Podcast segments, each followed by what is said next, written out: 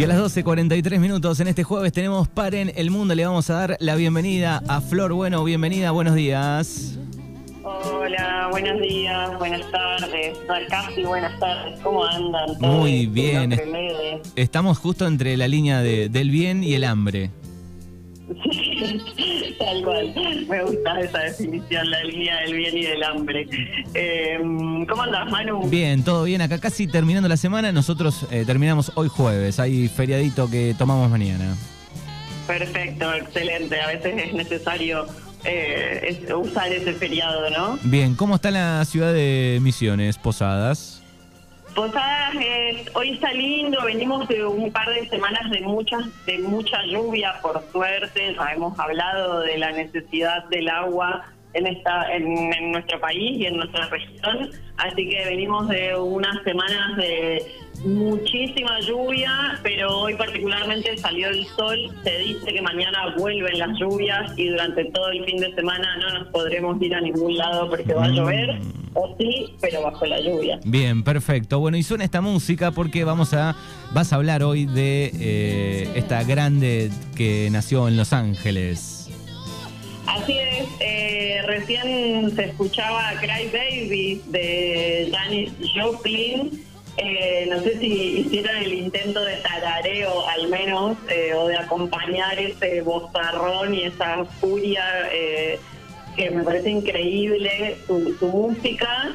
Em, pero ¿por qué vamos a hablar de Janis Joplin? Capaz no hay un porqué muy, muy exhaustivo, digamos, o sí, pero sabrán ustedes que Paren el Mundo, original y etílicamente, eh, fue un programa, de, es un programa, fue un programa de radio, y el nombre original de Paren el Mundo es Paren el Mundo, me quiero escabiar. Claro, así, así estaba el, programa de radio y el podcast, ¿no?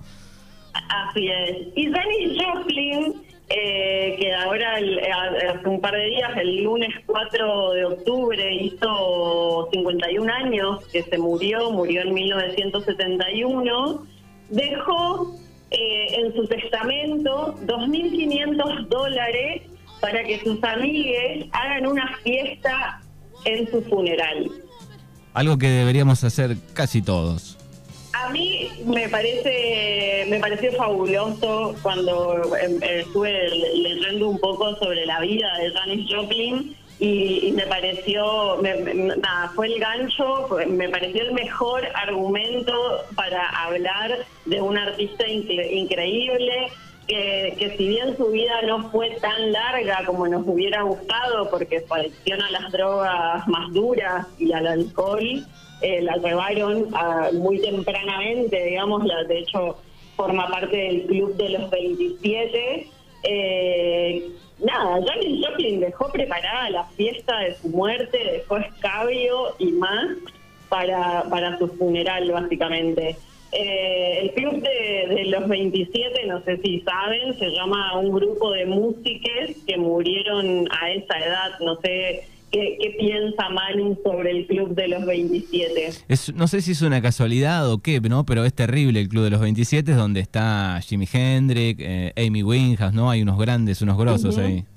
Hay grosos ahí. Bueno, sobre el Club de los 27, ahí, por ejemplo, quienes defienden que se trata de, de la edad a la que un artista debe morir para convertirse en mito, a mí eso me, da la sensación de que romantiza bastante la, expresión life fast, die young, que sería vive rápido, muere joven, eh, y no y también idealiza la vida del éxito, de los excesos y del artista un poco atormentado.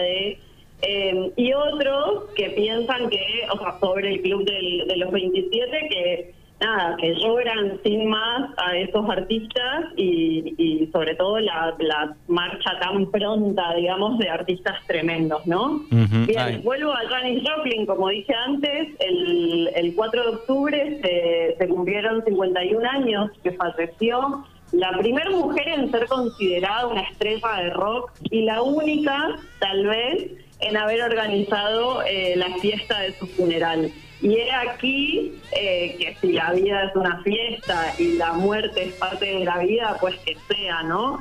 a mí me pareció fabuloso enterarme de eso. Y esa fiesta que Janis Joplin dejó paga en su testamento, así sucedió, digamos, el 26 de octubre de 1970 Em, se realizó esa celebración y, allí estuvieron presentes sus amigas, no faltó el alcohol, tampoco los brownies de hashish y otras hierbas. Y repito, qué mejor argumento que este para hablar de una cantante que se consolidó como un símbolo de la contracultura de los años 60 en una época caracterizada, en una época de los Estados Unidos caracterizada por tensiones sociales, la, cantante norteamericana consiguió romper estereotipos y, sobre todo el rol fijado a las mujeres, en esa época le decían rebelde, pero pero Janis Joplin la verdad es que es un símbolo de la contracultura de los años 60. Me gustaría también poner un poco en contexto qué pasaba en Estados Unidos o un contexto más global si se quiere de esos años que están marcados por eh, el momento de mayor conflicto político entre Estados Unidos y la Unión Soviética, en lo que fue la Guerra Fría.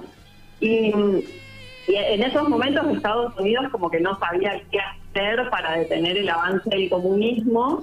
Y también en todo este periodo de confrontaciones internacionales se ve una ciudadanía más activa y más crítica, comienzan a surgir Em, movimientos de protesta contra la guerra de Vietnam, em, surge la primavera de Praga, el mayo francés, em, que si bien el mayo francés eh, eh, eran revueltas estudiantiles y sindicales que empezaron en Francia, se extendieron a otros países esas, esas protestas y esas revueltas. y también en Estados Unidos particularmente, en los 60 son, es una época de varios asesinatos políticos, John Kennedy, Luther King, Robert Kennedy, entre otros, ¿no? Entonces, particularmente en Estados Unidos de los 60, em, no, estaba todo estaba todo bastante revolucionado, digamos, todo bastante eh, había, había fuego, digamos, en, en, las masas y de hecho también comienza a firmarse con, mayor fuerza, eh, comienzan a firmarse sectores como los afroestadounidenses, los estadounidenses nativos, las mujeres y los latinos. Eh, también está el activismo por la igualdad, por los derechos civiles y, por ejemplo, el movimiento feminista de la década del 70 eh, se inspira en los movimientos por los derechos civiles eh, ocurridos en 1960, digamos. Y la carrera o, la vida de Janis Joplin está em, enmarcada, digamos, en, en estos acontecimientos de esa década. La carrera de Janis, o como le decían en su círculo más íntimo, fue corta, duró poco, en menos de 10 años dejó, eh, dejó un tesoro, realmente un legado musical de solo cuatro discos. Claro, este, muy cortito realmente, ¿no? Como le ha sucedido a otros artistas de ese famoso club, ¿no? Así es. Eh, no sé, no sé si, si escuchás o, o los oyentes escuchan o, han escuchado a Johnny Joplin. La verdad es que a mí me, pasa que, la escucho y es como si, susurrara a una voz medio rota, rocosa, que suena muchas veces a las voces negras, pero Johnny era blanca de Texas, de Texas eh, pero bueno, mantiene una, o sea, siempre mantuvo una voz lucera, huracanada, que cantaba con una potencia y una libertad increíble, y de pronto también escuchás cierta suavidad en su voz y en sus letras. Voy a contarles que Rani, como vos bien dijiste antes, nació, eh, bueno, nació en Texas, en realidad, en, en una ciudad que se llama Port Arthur, en enero del 43, y su infancia y su adolescencia estuvieron marcadas por el bullying y por la crueldad. Ella mm, em, no, tuvo así como una, una adolescencia muy feliz. Sus compañeros, por ejemplo, la, la nombraron en un momento el hombre más feo en el periódico escolar. fue bastante humillada, digamos, en el ámbito escolar. Y también fue humillada en su ciudad, ella no se reconocía como texana, dijo en alguna entrevista que, existen registros que, eh, dice, me echaron de la clase de la ciudad y del Estado. Em, y también hay una realidad que Janis no encajaba en ese entorno blanco de Texas eh, iba a coro y la echaban, tenía un carácter bastante cuestionador y su espíritu era bastante libre, entonces no tenía mucha cabida en el sur de Texas en los años 50 cuando atravesaba su eh, niñez, infancia y adolescencia, ¿no? Uh se quería ir a la mierda de Texas, obvio, y se fue a California donde estaba, eh, estaba más desplegado todo lo que sean las artes y sobre todo la música. Y por esa época en la que ella se va a California, recién eh, como que empieza a mostrar o a descubrir su voz frente a sus amigues. Un día sorprendió a sus amigos cantando sobre un disco de Odetta, que es una activista y cantante, por, eh, una cantante, perdón, y activista por los derechos civiles negros y allí, recién, por ejemplo, ya con 17 años más o menos, eh, recién ahí sus amigos vieron o supieron que Janis podía cantar. Después ella se integró a, un grupo medio de, o sea, como el grupo de les marginades, eh, los les rares, podemos decir, y se acercó ahí más al blues eh, algunos ídolos que después también marcaron su manera de hacer música y de crear, como B.C. Smith, entre otros. Bueno, Odetta también está en ese, en, esa en, ese camino marcado, digamos, de la música de Fanny, empezó a frecuentar bares en los que cantaba o iba a escuchar música.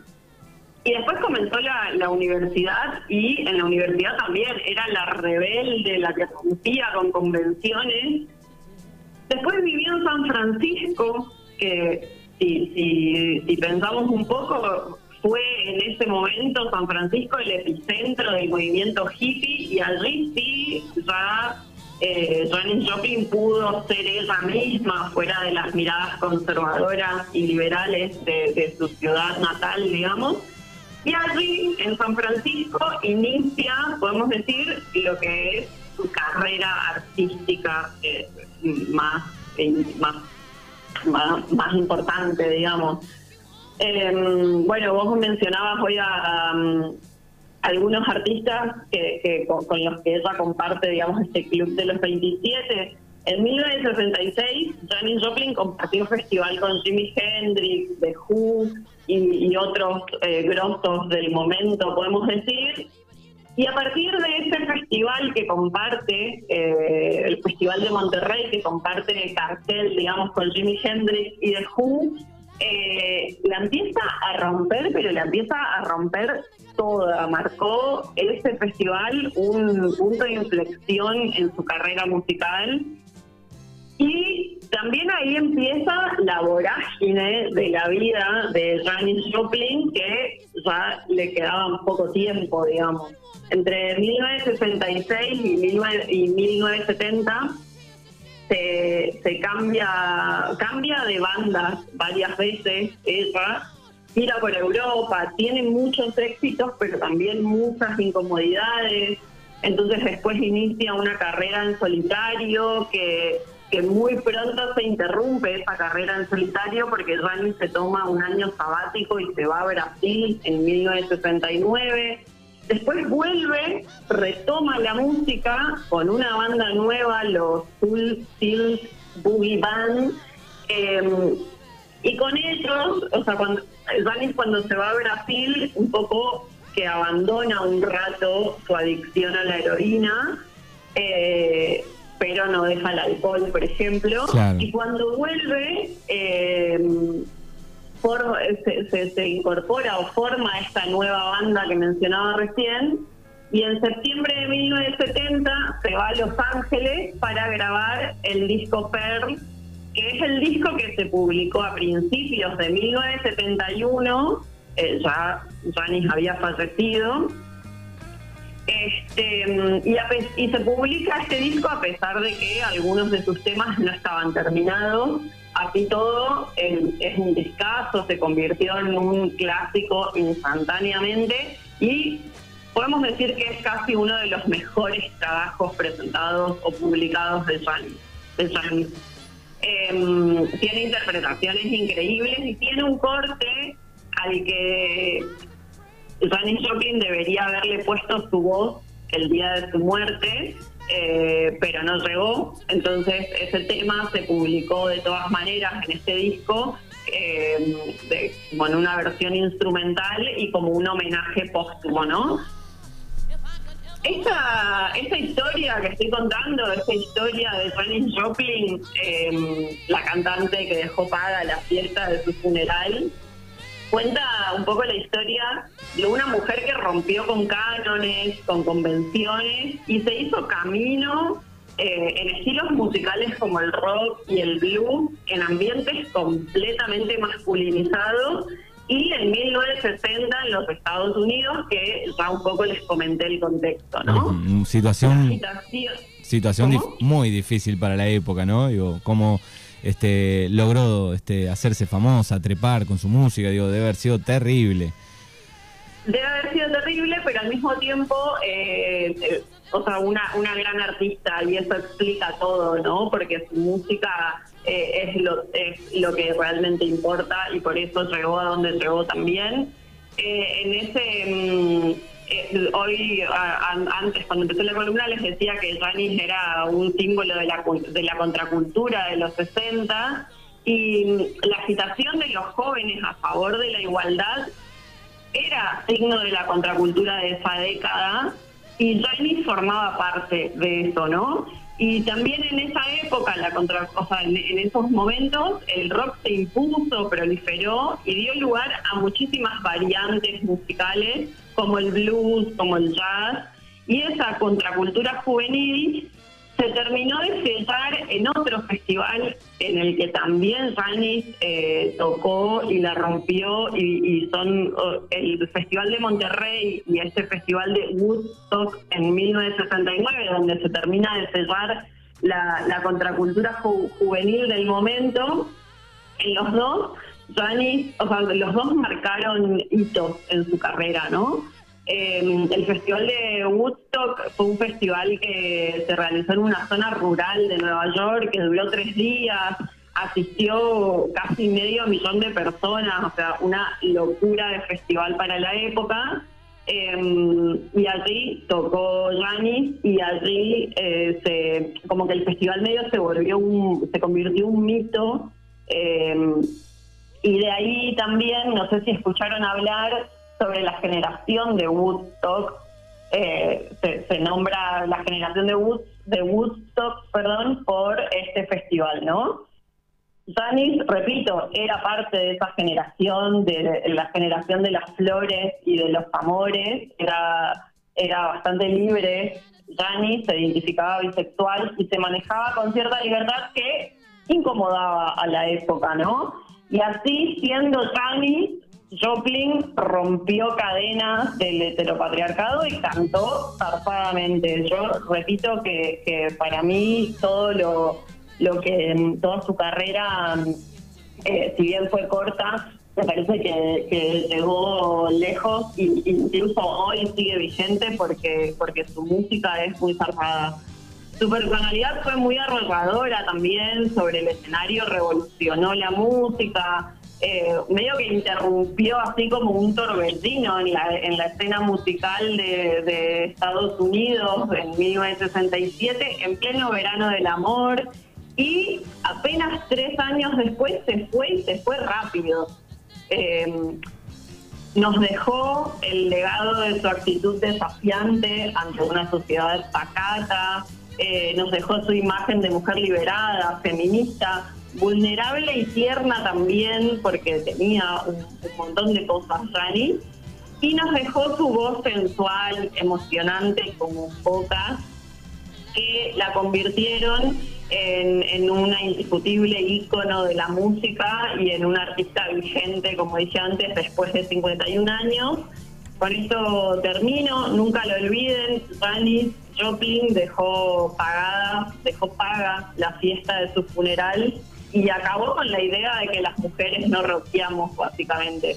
Exactamente. Bueno, y además este fue este una de las de las músicas, ¿no? más vendidas de, los Estados Unidos, no sé, no me acuerdo, pero lo vi en un documental arriba de los este, 12, 15 millones de, álbumes vendidos, ¿eh? Eh, tan solo en, los Estados Unidos, increíble.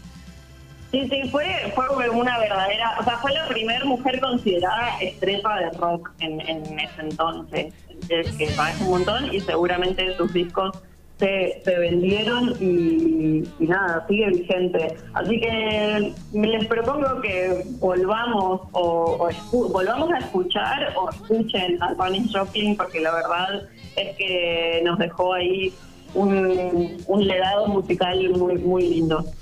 Bueno, es Flor eh, Bueno que está aquí en Par en el Mundo en esta edición de, jueves recordando a la gran eh, Janis Joplin. Flor, gracias y en 15 días nos volvemos a encontrar. Dale, un abrazo a todos. Chau, chau.